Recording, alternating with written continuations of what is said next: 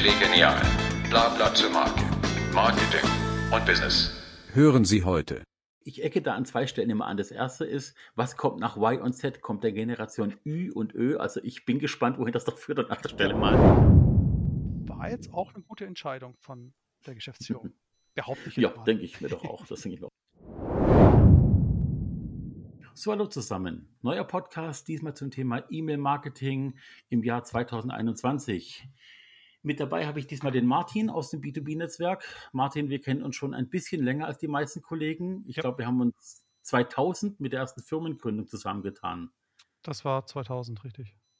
Ja, ich glaube, so im, im, im Spätsommer irgendwie sowas. Da waren es aber noch zu viert und haben das Ganze angefangen. Mhm, genau. Der harte Kern ist geblieben mit uns Ja. beiden. Ja. So.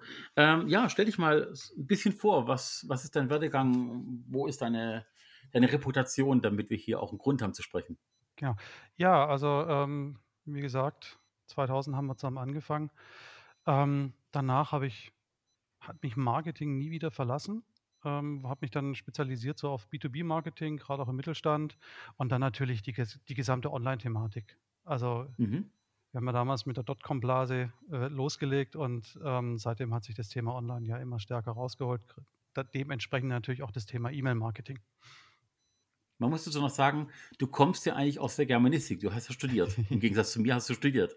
Ich habe studiert, ja, ähm, Germanistik, Linguistik, bin dann auch über, sagen wir mal, eine textliche Seite ins, in, in Marketing reingekommen, über die PR tatsächlich, äh, Public Relations, habe dann Volontariat besucht, habe dann aber, ähm, weil ich so das eine oder andere Marketingwissen noch nachholen wollte, noch mein Fachwirt gemacht äh, im Marketing Mhm. und ja, bin jetzt breit aufgestellt. Gut. Und du hast ja dann, wir hatten uns ja dann kurzzeitig mal aus den Augen verloren. Mhm. Ähm, jeder hat dort woanders gearbeitet. Aber so ganz ist der Kontakt nie abgebrochen und wir haben uns ja auch öfter mal gerade zum Thema Marketing getroffen, Ja. ausgetauscht, auch auf einer Messe mal oder für eine Messe war das damals ja sogar in Ja. Köln. Und ähm, gegenseitig immer so ein bisschen beraten, um was es geht, zusammengewachsen an gewissen Themen auch. Auf Und dann Fall. hast du relativ schnell, ja, danke. Ähm, wir haben dann auch relativ schnell, hast du dann gewechselt zu einer Firma, bei der du relativ lang jetzt unterwegs warst und auch wirklich was geschaffen hast. Äh, Erzähl mal ein bisschen was. Ja, tatsächlich. Und zwar äh, war mein letzter Arbeitgeber die Marcom GmbH. Ähm, Mhm. so, ein, so ein klassischer Hidden Champion. Also ist in seiner Branche ähm, Branchenführer, Innovationsführer. Ähm, und zwar ist das ein Ingenieurbüro für, äh, ja, grob gesagt, die Digitalisierung in Arbeitsräumen.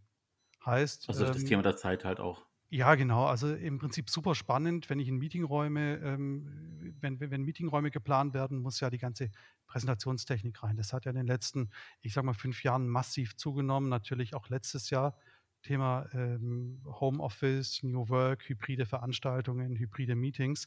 Da Mhm. muss ja auf einmal jeder Microsoft Teams ähm, nutzen können.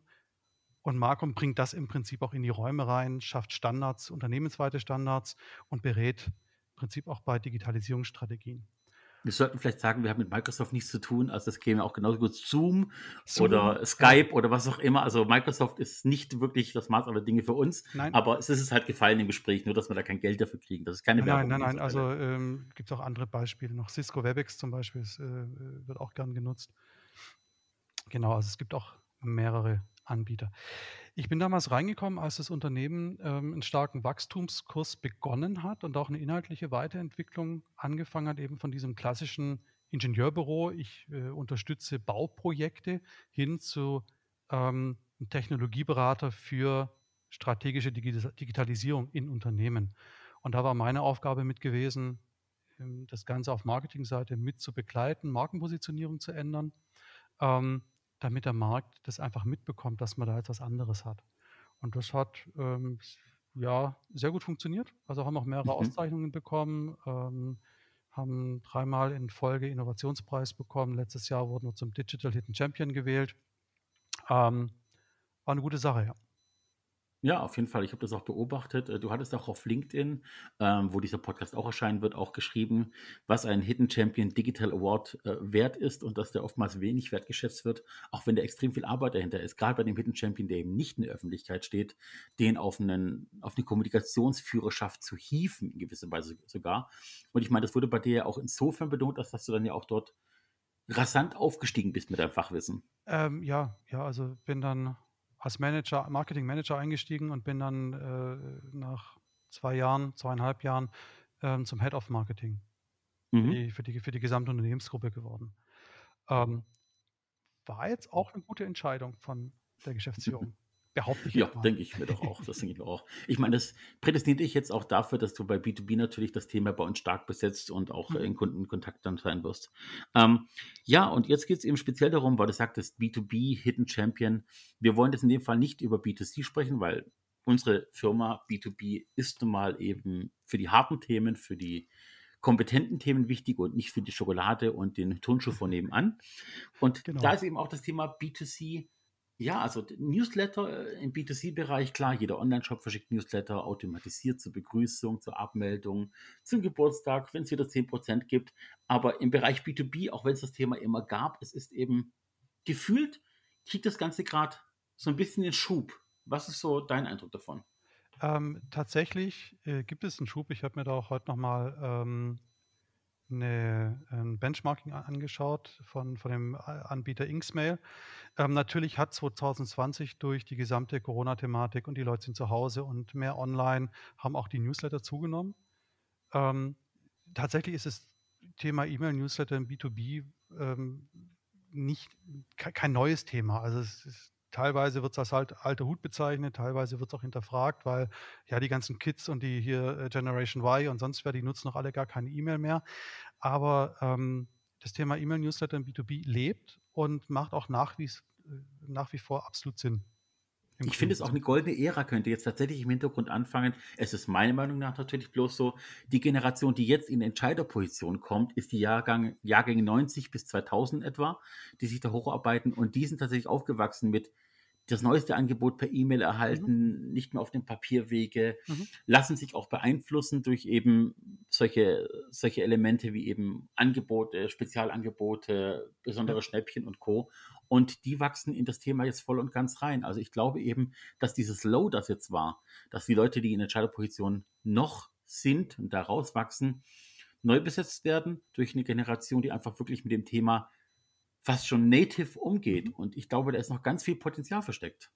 Absolut, absolut. Also ich sag mal, E-Mail-News, E-Mail-Newsletter im B2B, wenn du mal so zehn Jahre zurückrechnest, ähm, da waren es dann halt so die, die Kundenmagazine, die von dem, dem Printheft, dem Printmagazin umgeschaltet wurde auf den monatlichen E-Mail-Newsletter, wo dann halt jede, jede Firma, ähm, ja, was sind denn die neuesten News aus dem Unternehmen? Was ist denn die neueste Case Study? Was ist denn der, der neueste Fachbeitrag?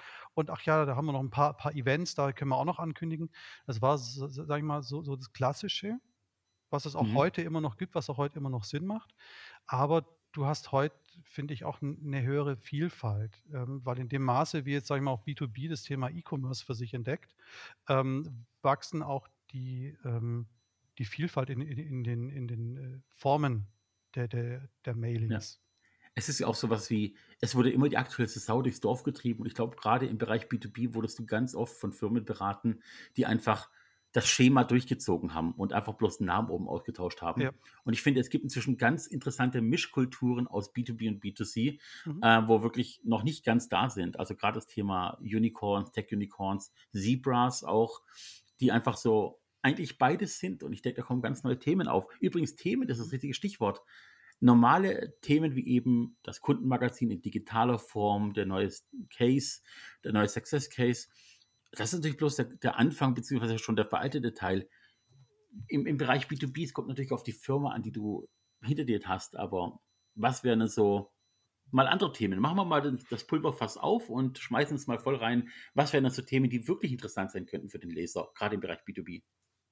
Ähm, also tatsächlich sind es, sind es zwei, zwei Themen im Bereich B2B, die, die ähm, eigentlich auch klassisch äh, immer schon genutzt wurden. Es sind tatsächlich die, die Case Studies und ähm, die Fachbeiträge, mit denen du im B2B auf Kundenseite am meisten erreichst. Da gibt es auch verschiedene Studien dazu, wie du beispielsweise Ingenieure überzeugen kannst. Das ist immer noch die Case Study und das ist der, ähm, der, der Fachbeitrag. Dazu ähm, zusätzlich hat ähm, aber auch an Bedeutung zugenommen das Thema Events. Ganz klar jetzt natürlich auch seit letztem Jahr ähm, Online-Events, hybride Events, ähm, Webinare. Und das ist natürlich auch, da hast, ein, da hast du über den Newsletter natürlich auch eine sehr, also eine super Möglichkeit, deine, ähm, deine, deine Teilnehmer einzuladen, deine Teilnehmer zu gewinnen. Mhm. Genau. Ja, du hast ja auch durch die Hybridveranstaltung natürlich auch einen Vorteil, du kannst es digital aufzeichnen, du kannst es danach genau, noch sharen, du genau. kannst es nutzen. Ähm, eine Sache aus aktuellem Anlass tatsächlich, also ich würde den Podcast jetzt nicht mit dem Datum versehen, er ist ja immer aktuell, Mhm. aber es gibt jetzt im Frühjahr 2021 tatsächlich eine News aus dem Bereich Fußball in dem Fall, wo es darum ging, dass es eben um die ähm, WM in Katar geht und dort der größte Anbieter für Rasen, die seit Generationen bei allen großen Veranstaltungen Rasen verlegen aus den Niederlanden, aus Charakterfrage Nein gesagt hat. Mhm. Und das natürlich nicht im Stillen, sondern tatsächlich natürlich an die große Glocke gehängt hat und auch ganz viel Zuspruch und Zuwachs Mhm. erhält. Und ich denke mit Sicherheit nicht mit einem negativen Portfolio aus der Sache rausgeht.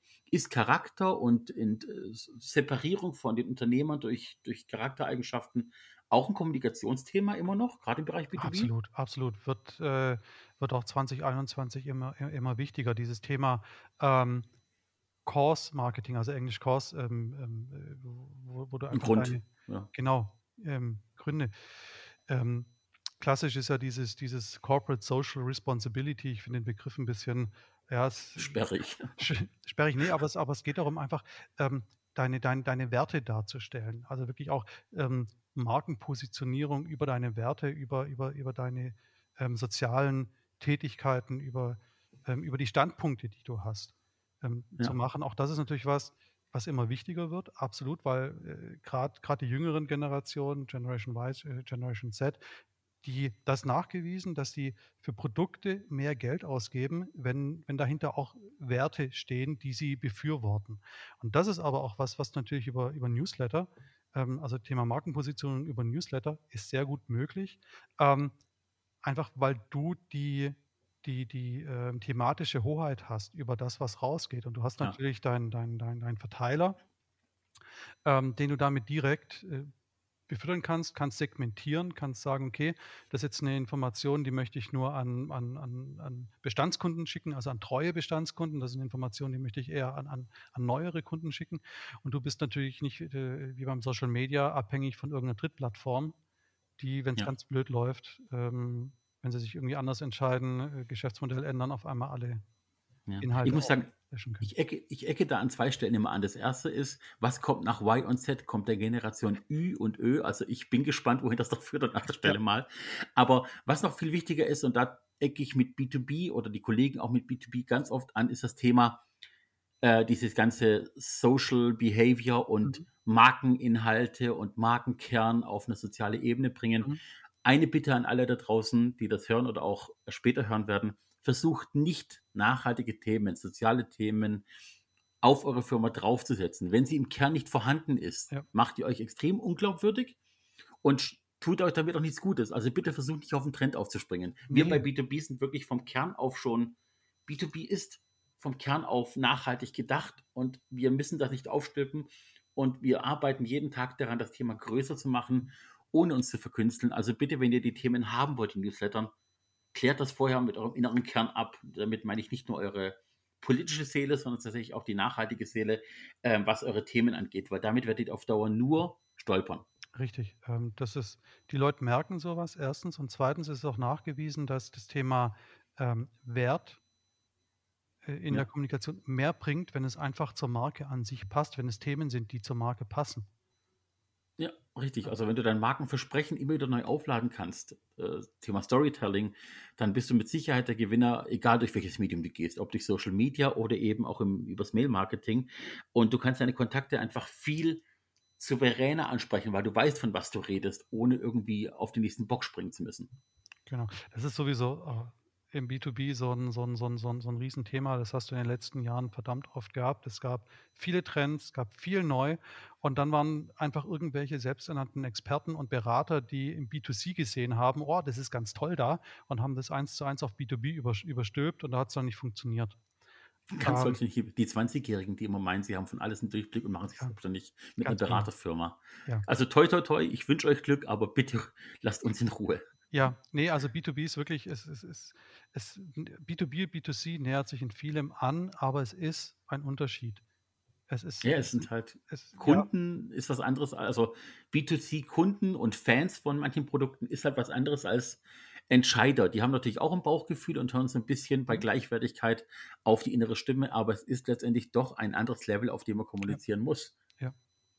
Genau. Ähm, was uns übrigens zum nächsten Punkt bringt, ist natürlich, ich habe, wenn ich einen Newsletter aufbaue, das heißt mal an dem Punkt angekommen, ich habe ein junges B2B-Unternehmen oder ich habe Mhm. ein, ein alteingesessenes, einfach bisher immer die Kunden an der Tür anfangen konnte. Wenn ich einen Newsletter aufbaue und habe meine Kontakte, die ich ja schon aus der Vergangenheit habe, wie muss ich mit denen umgehen, um Newsletter aufzubauen? Es geht das Thema Datenschutzgrundverordnung immer noch um, äh, Ja. so als Damoklesschwert über dem Ganzen. Wie, wie baue ich sowas auf, dass es auf der sicheren Seite ist? Also prinzipiell, wenn du auf der sicheren Seite sein willst, brauchst du auf jeden Fall die Einwilligung von deinen Kontakten, dass du ihnen Werbung schicken darfst. Bei, bei aktuellen Kunden hast du natürlich die Möglichkeit, denen E-Mails zu schicken. Mhm.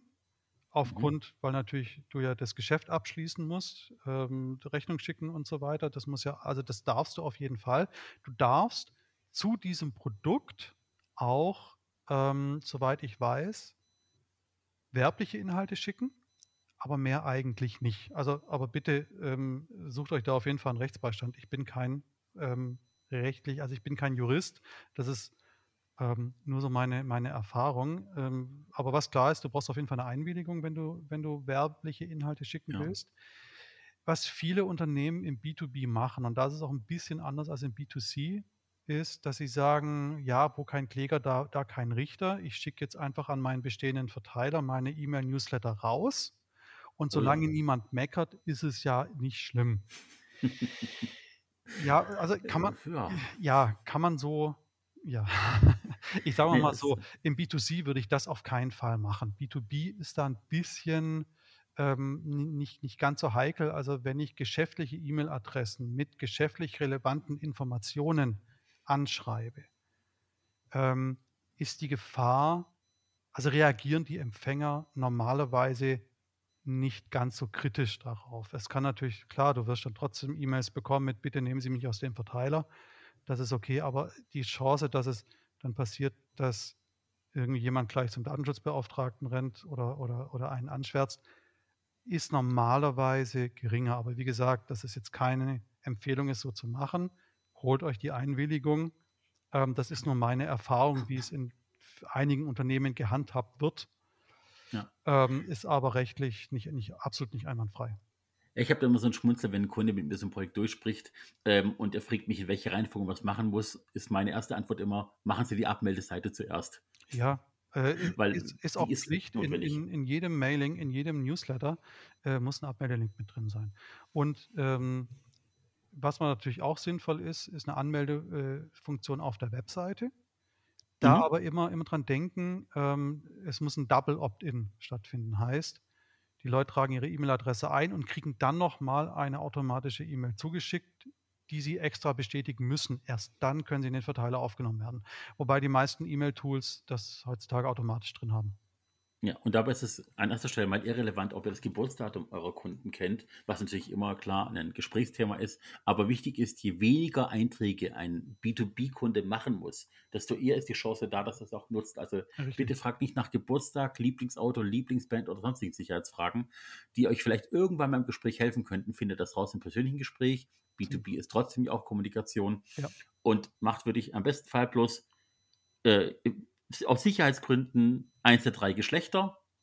Äh, wenn ihr wollt, noch eine Professur oder einen Doktortitel, was auch immer, als freiwilligen Basis. Ansonsten Nachname und E-Mail-Adresse. Und dann lasst es gut sein. Also, wenn mehr dazu kommt später, ist gut im persönlichen Gespräch, aber lasst es gut sein mit möglichst wenig Einträgen. Es gibt auch, wenn ich, wenn ich, mir, wenn ich mir die ganzen aktuellen äh, E-Mail-Newsletter-Tools anschaue und auch Thema Marketing-Automation, da die Software-Tools anschaue, es gibt da genug Möglichkeiten, auch im Nachgang solche Kontaktinformationen noch zu ergänzen. Also Ja. habe ich, ähm, lasse ich nur E-Mail-Adresse, Name, Firma meinetwegen eintragen für, für die E-Mail-Anmeldung. Dann kann ich im Nachgang äh, ein, zwei Monate später auch nochmal ein White Paper zum Download anbieten, wo dann die Person einfach mehr Daten ab, abfragen muss. Was hier auch wichtig ist, das hat mir ähm, unser alter Datenschutzbeauftragter erklärt, wenn ihr Pflichtfelder macht bei der E-Mail-Anmeldung, sollte nur die E-Mail-Adresse als Pflichtfeld drin sein. Alle anderen Felder sollten freiwillig sein. Das ist immer Gutes wichtig. Thema. Ja, auch ähm, Thema, ähm, ihr müsst immer einen Link auf die Datenschutzerklärung machen und die Person, die sich anmeldet, muss anhaken, dass sie die Datenschutzerklärung gelesen hat. Wichtig dabei, das Feld zum Anhaken muss leer sein. Der, der Ja. Nutzer muss aktiv sich anmelden. Genauso ist es auch, wenn ihr sagt, ähm, ein Download zur Verfügung stellt und drunten dann noch so ein, so ein Feld habt mit, oh ja, ich will auch den Newsletter haben. Auch da muss Mhm. das Feld, darf kein Haken dran sein per Default, also im, Vo- von vornherein, sondern es muss wirklich eine aktive Tätigkeit des, des Nutzers sein, dass er dieses Feld anhakt.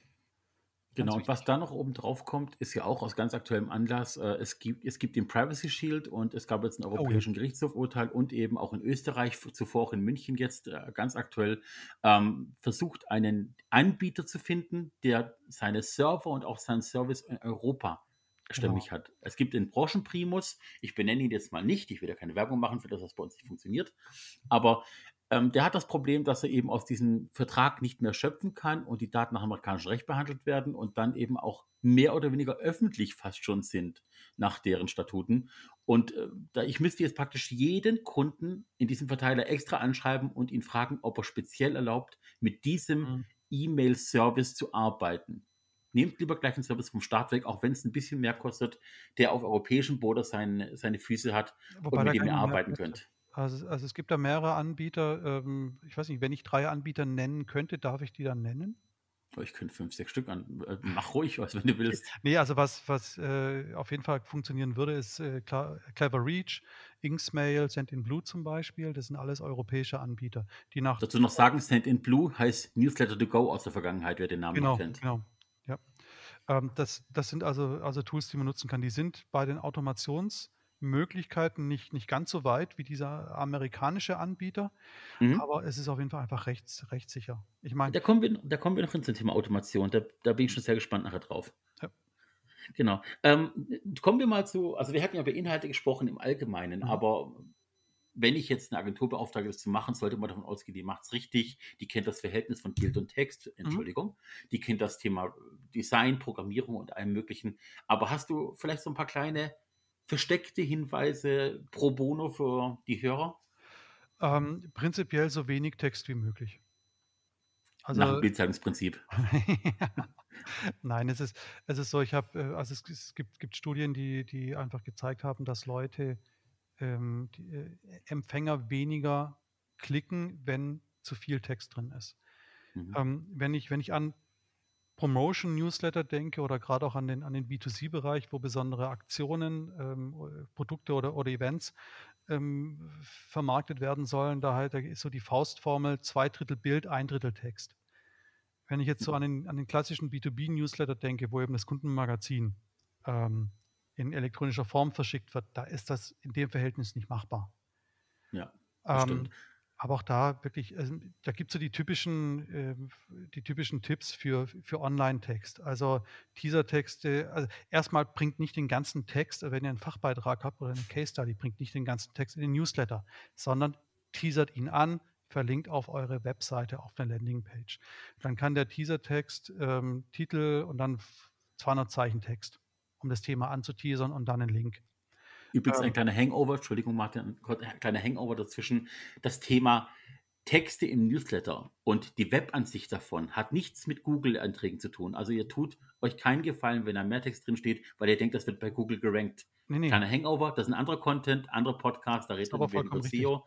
Aber es hat nichts damit zu tun, dass die Texte für euch arbeiten werden. Das könnt ihr gleich wieder vergessen. Nee, also wirklich so kurz wie möglich. Ähm, lieber lieber darauf drauf achten, dass natürlich können hier Keywords verwendet werden, Ja. aber in dem Fall haben die Keywords nix, nichts mit SEO zu tun, sondern sie triggern einfach. Ein Keyword ist ein Begriff, der häufig verwendet wird, den die Leute im Sinn haben, wenn sie über ein Thema nachdenken.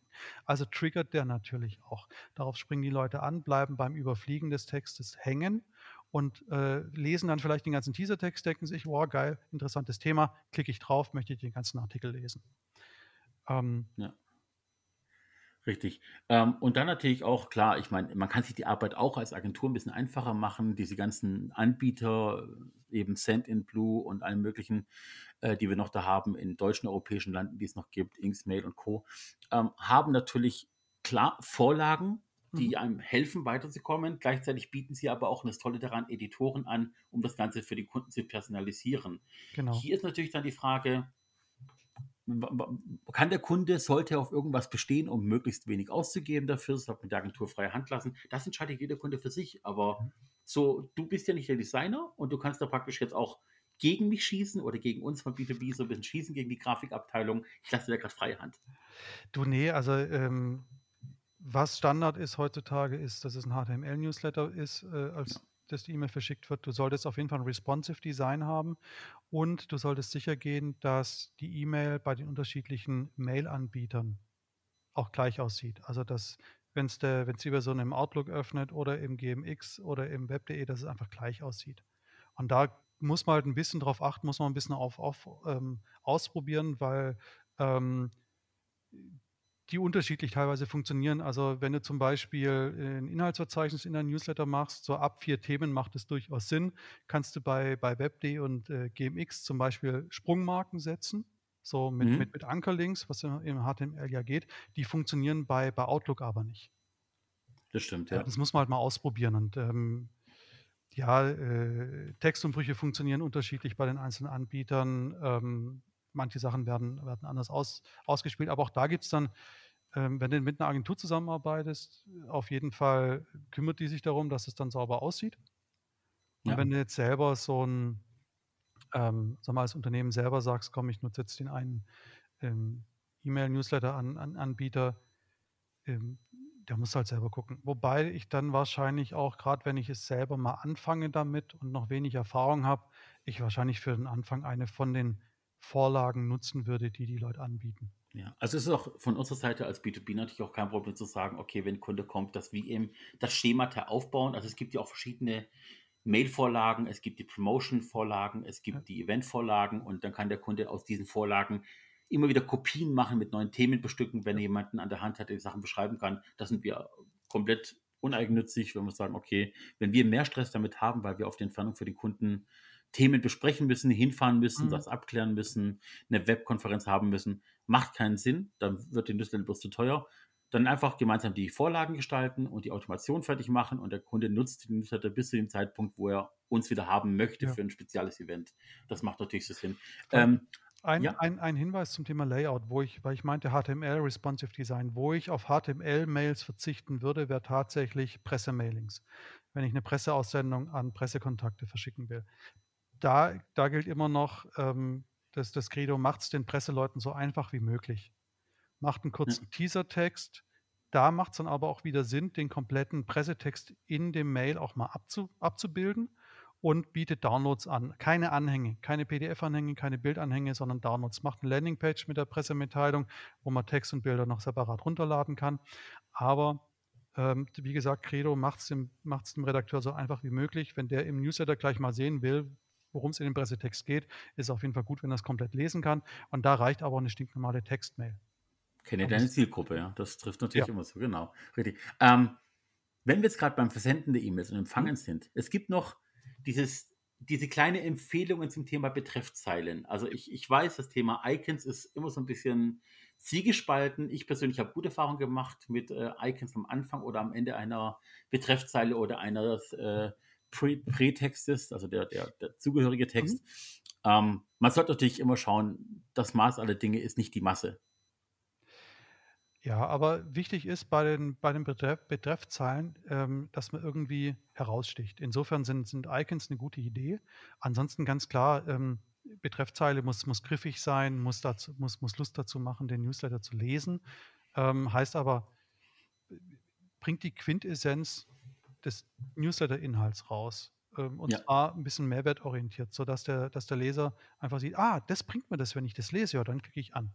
Wobei ich ja auch, ähm, fand, ich, fand ich ganz interessant, ist, ähm, wenn ich mir Online-Magazine angucke, die ihre Newsletter verschicken, so machen es die teilweise in der Betreffzeile so, dass sie alle Themen ganz kurz mit ein, zwei Begriffen im Betreff anreißen. Mhm. Kann man machen. Ähm, oder man greift sich ein Thema heraus, was man anreißt als Thema. Also alles ist besser als irgendwas Nichtssagendes. Oh, die neuesten News von Firma XY liest keine Sau.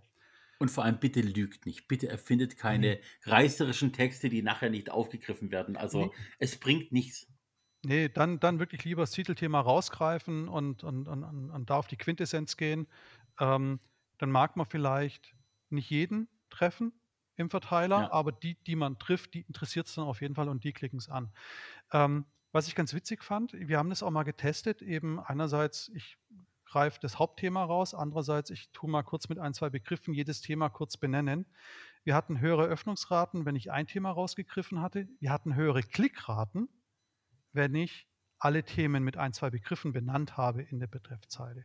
Und Thema Clickrate und Bounce Rate, okay, ja. ja, also äh, das fand ich ganz interessant. Und obwohl wir geringere, ähm, weniger Leute den Newsletter geöffnet haben bei der zweiten Variante mit allen Themen, haben wir auch nicht nur in prozentual gesehen, im Verhältnis mehr Klicks gehabt, sondern auch wirklich von der klaren Zahl her. Also wir hatten wirklich, wirklich mehr Klicks bekommen, obwohl es weniger Leute geöffnet haben bei der zweiten Variante. Bei der ersten Variante hatten aber dafür viel mehr Leute die, News, die Newsletter an sich geöffnet. Mhm. Keine Okay. Ahnung, warum es so ist, ähm, fand, ich, fand ich nur ganz interessant. Das bringt übrigens auch das Thema auf den Punkt, wenn ich einen Verteiler habe und dieser Verteiler wird sukzessive immer kleiner, weil Leute sich abmelden vom Newsletter, kann es natürlich mehrere Gründe haben. Einmal natürlich, ich bin als Firma zu uninteressant, um zu lesen. Der Kunde kennt mich schon gut genug und findet deswegen weitere Inhalte uninteressant oder glaubt alles schon zu kennen. Oder tatsächlich, es sind einfach so, es ist schlecht gemacht. Also Leute draußen, egal an welcher Stelle ihr im Unternehmen seid, wenn ihr das Thema E-Mail-Marketing euch zugute führt und darüber nachdenkt, müsst ihr wirklich zusammen mit euren Kreativleuten darüber sprechen, sind es die Inhalte, ist man als, als Thema zu uninteressant, haut man bloß Geld raus, wenn ihr es aber macht, geht es bitte so an, dass die Leute es auch lesen wollen, dass ihr es Ja. selber lesen wollt. Ja. Hier auch ganz wichtig, ähm, wir haben ja immer noch das Problem mit den, mit den Abteilungssilos. Oh ja. Ähm, geht an die Leute ran, die Kundenkontakt haben. Das ist der Vertrieb, das sind die Projektabteilungen, das sind die Serviceabteilungen. Die wissen, wie eure Kunden ticken, die wissen, was eure Kunden interessiert, die wissen, was eure Kunden wissen wollen. Schwätzt mit denen, ähm, holt euch von denen die Themenideen. Oder ähm, ich habe das auch mal ganz, ganz intensiv gemacht, ähm, dass ich wirklich bis runter zum, zum Wording, nicht nur die, die, nicht nur das Thema, nicht nur die Argumentation, sondern auch wirklich das, das, das Wording mit meinen Vertriebsleuten besprochen habe, womit treffe ich die? Und tatsächlich haben wir auf die Art und Weise über ähm, E-Mail-Einladungen auf ein Event ähm, die Teilnehmerzahl beim Event verdreifachen können. Das Gegenüber ist eine- vor, vor Event. Das ist eine Maßgabe natürlich. Also ne, Inhalte nicht out of the box, sondern out of the bubble. Eure, Ja. Verlasst eure Ja, und Komfortzone wirklich und geht, geht- dorthin, wo es danach bis- tut. Bis zur Sprache, also bis, bis zum Wording runter. Ja, auf jeden Fall. Und es fängt natürlich auch bei den Call-to-Action-Buttons. Ihr müsst ja nicht irgendwie hochtrabend äh, neue Wörter erfinden oder Nö. möglichst äh, halb englische Sachen verwenden, sondern wirklich auf den Punkt gebrachte Buttons, die auch wirklich dann Ja. die Leute aktivieren. Call to Action heißt wirklich auch, rufe auf, etwas zu machen und nicht schicken Button von wegen jetzt lesen. Das reißt niemand mehr vom Hocker. Nee, aber, aber da auch, da auch da wieder zurück zum, zum Layout, die, Mhm. die müssen halt hervorstechen, die Call to Actions. Und Ja. Ähm, halb, halb Englisch und so weiter. Also es gibt auch äh, Kundenzielgruppen, die das eher abstoßend finden. Also Thema ähm, hatten, was, was wir letztes Jahr sehr stark hatten, äh, Digitalpakt Schule. Also wenn ich in den Bildungsbereich gehe und ich komme denen mit irgendwelchen Anglizismen, dann, dann, dann rennen die weg. Die wollen Deutsch haben. Ja, Also da wirklich geht, guckt euch eure Zielgruppe an. auf jeden Fall. Macht so, wie die es haben wollen.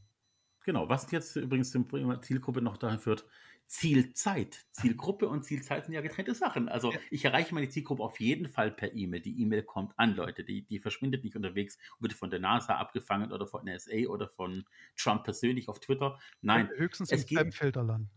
er könnte im Spamfilter landen, aber wenn ich einmal eine bekommen habe und weiß, es wurde geöffnet, wird es wieder geöffnet, Mhm. Ja, äh, zumindest mal von deinem Programm. Ja. Aber damit es auch wirklich aktiv gelesen wird, genutzt wird, die Inhalte verstanden wird, da gibt es ja diverse Mythen drum. Die meisten sagen immer, nutzt die Mittagspause, die Leute haben ihr Handy in der Hand beim Essen. Nein, nicht im Bereich B2B auf jeden Fall. Sag du was dazu, du bist der Experte, aber bitte erklär die Mythen auf. Also äh, da hört man viel Unterschiedliches. Also früher hat man ja auch gesagt, okay, die Tageszeit ist richtig. Dann gab es mal die Phase, wo es hieß, äh, es ist völlig egal, um welche Tageszeit es du schickst. Ähm, tatsächlich kenne ich verschiedene Newsletter, die zu unterschiedlichen Tageszeiten verschickt werden, die ich, die ich äh, selber dann empfange, wo ich aber auch weiß, ah ja, die kommen immer nachmittags um vier und dann, dann, dann erwarte ich sie und dann, dann lese ich es lese auch. Also ganz vorneweg, Grundregel, egal welche, welche Zeit ähm, ihr wählt, macht es immer zur gleichen, am gleichen Tag und zur gleichen Zeit. Also wirklich, dass die Leute einfach, gerade wenn ihr ähm, eine relativ vergleichsweise hohe Versandfrequenz von einmal pro Woche habt, beispielsweise, immer der gleiche Wochentag, immer die gleiche Zeit. So. Ähm, jetzt habe ich letztens ähm, einen Online-Kurs besucht zum Thema ähm, Digital Marketing Masterclass und die hatten es tatsächlich zum Versandzeitpunkte ähm, sehr genau durchstrukturiert. Also da hieß es irgendwie, zwischen 6 und 10 Uhr am besten nur Event-News oder Verkaufschancen. Ähm, zwischen 10 und 12 Uhr am besten gar nichts, weil da haben die Leute ein Arbeitsfenster. Zwischen 12 und 14 Uhr passieren Nachrichten ganz gut und so mhm. weiter und so fort. Ähm, ich habe da eine böse Vermutung, was jetzt noch kommt. Ich habe da so eine Personengruppe gerade im Kopf, die du noch nicht genannt hast. ja, also ich, das, ähm, genau, ähm, das hatte ich, das hatte ich in, einem, in, einem, äh, in, einer anderen Studie gelesen beste Versandzeitpunkt für E-Mail-Newsletter sei donnerstags um 10 Uhr, ähm, aber nicht, wenn die Empfänger Studenten sind, weil die schlafen dann noch. ja, auf die habe ich gewartet. Uh, nee, also ja. es, es, gibt wirklich ähm, unterschiedliche Geschichten, ähm, unterschiedliche Empfehlungen. Was meine, was meine äh, erf eigene Erfahrung ist und was auch wieder ähm, jetzt eine Studie bestätigt hat, ist, dass die meisten Newsletter im B2B-Bereich zwischen Dienstag und Donnerstag verschickt werden.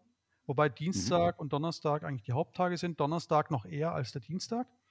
Ähm, und die meisten verschicken vormittags so zwischen 9 und 12. Okay. Ja, gut. Das ist Donnerstag also, ist so noch vom Wochenende entfernt, ja. Ähm, also wir selbst, also ähm, wenn wir Newsletter verschickt hatten, wir hatten sie meistens auf Dienstag geplant und dann hat sich verzögert, dass sie doch erst Donnerstag rausgegangen sind.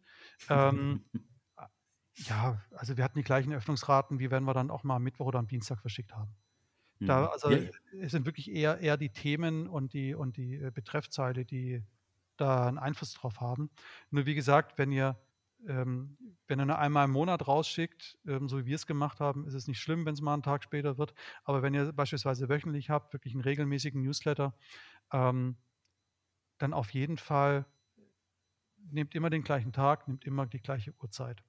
Ja. Genau. Was ist übrigens dieses Thema Regelmäßigkeit? Also Ihr müsst natürlich klar für den Content sorgen. Das mhm. nicht jedem Unternehmen kann ich wöchentlich Content bereitstellen als B2B-Fachmann und als, ja. als Marketing-Manager. Aber ich kann mir die Arbeit einfacher machen durch Automationen. Und das ist eigentlich dein Kernthema, so ein bisschen das Thema B2B-Automationen. Leben uns mal auf so eine kleine Reise mit, was so ein automatisierter Kreislauf bedeutet, weil ich glaube, viele Leute kennen halt bloß den Geburtstagsnewsletter und ich melde mich an, ich melde mich ab und das war es dann auch fast schon. Der Weihnachtsgruß von mir aus auch noch, der regelmäßig kommt, aber da ist ja noch so viel versteckt dahinter. Ja, also ich meine, diese, diese Standardsachen, die du jetzt gerade genannt hast, die automatische Begrüßungs-E-Mail, sie sollte stattfinden. Wenn ich jetzt ähm, auf meiner Webseite E-Commerce-Möglichkeiten anbiete, das muss jetzt gar nicht mal dieser Online-Shop aller Amazon sein. Es kann auch einfach sein, dass ich ähm, Event-Anmeldungsmöglichkeiten auf der Webseite habe oder ich habe ein besonderes Einstiegspaket für meinen Kunden, was über die Webseite geordert werden kann. Wenn ich dann entsprechendes Tracking hinterlegt habe ähm, mit, mit, der Automatisierungslösung und jemand geht zwar, wirft zwar diesen, ein, dieses Einstiegsangebot in den Warenkorb, springt dann aber ab, dann kann ich äh, automatisiert einen, Tag später eine E-Mail e rausschicken. Kann ich ja. nachfragen, hey, warum denn? Oder hey, hier das Angebot, was, was wir da hatten, hier nochmal 10% günstiger. Vielleicht interessiert es sich doch, das ist möglich. Richtig spannend wird ähm, E-Mail-Automation, wenn ich es wirklich auch mit dem großen Thema Marketing-Automation verknüpfe. Also wenn ich ähm, Lead-Generierung über die Website betreibe, über Download-Angebote, Newsletter-Anmeldungen, Kontaktformulare, was auch immer, ähm, und dann meine Newsletter oder meine, meine Mailings aktiv benutze, um diese Leads, die ich gewonnen habe über den Download, zur Vertriebsreife zu entwickeln. Das heißt, ähm, also da muss ich dann wirklich ein Marketing-Automationstool nutzen, wo dann CRM dahinter steht. Ähm, Wo ich dann aber Content bereitstelle in Form von Fachbeiträgen, Case Studies, White Papern, Videos, ähm, Podcast-Folgen, so wie wir es jetzt hier gerade machen. Ja. Und das System automatisch quasi bewertet, okay, ich habe jetzt, die Person hat jetzt was runtergeladen. Das heißt, sie ist quasi ganz am Anfang vom, vom Sales Funnel, in der, in Ja. der Aufmerksamkeitsphase. Und ich will ihn jetzt durch gezielte Newsletter, durch gezielte Mailings mit weiteren Content-Angeboten Schritt für Schritt durch den, durch den Sales Funnel leiten, bis er soweit ist, dass man sagen kann, okay, jetzt ist er interessant für den Vertrieb. Hier, Kollege, ruft den mal an. Das heißt aber auch letztendlich heißt regelmäßige Newsletter für jeden was anderes. Also, ne, Das das, sind da dann müssen wir klar ausgedrückt, jeder hat einen genau. eigenen Ablauf. Ja, ja. Also im B2C ist das schon gang und gäbe. Also im B2C ist auch das Thema personalisierte Kommunikation auf einem ganz anderen Level wie im B2B. Also ich kenne es aus dem Mittelstand, ähm, der ist meistens fünf bis zehn Jahre hinterher im Vergleich zu Marken wie Apple oder Amazon. Aber auch das Thema persönliche Kommunikation wird auch im B2B immer wichtiger. Heißt, ähm, man kann natürlich immer noch einen Newsletter an alle verschicken. Ja, klar, also ich sag mal, so ein monatlicher Standard-Newsletter ist okay, aber darüber hinaus versucht eure Verteiler zu segmentieren. Genau, Anhand beispielsweise von der Klickhistorie.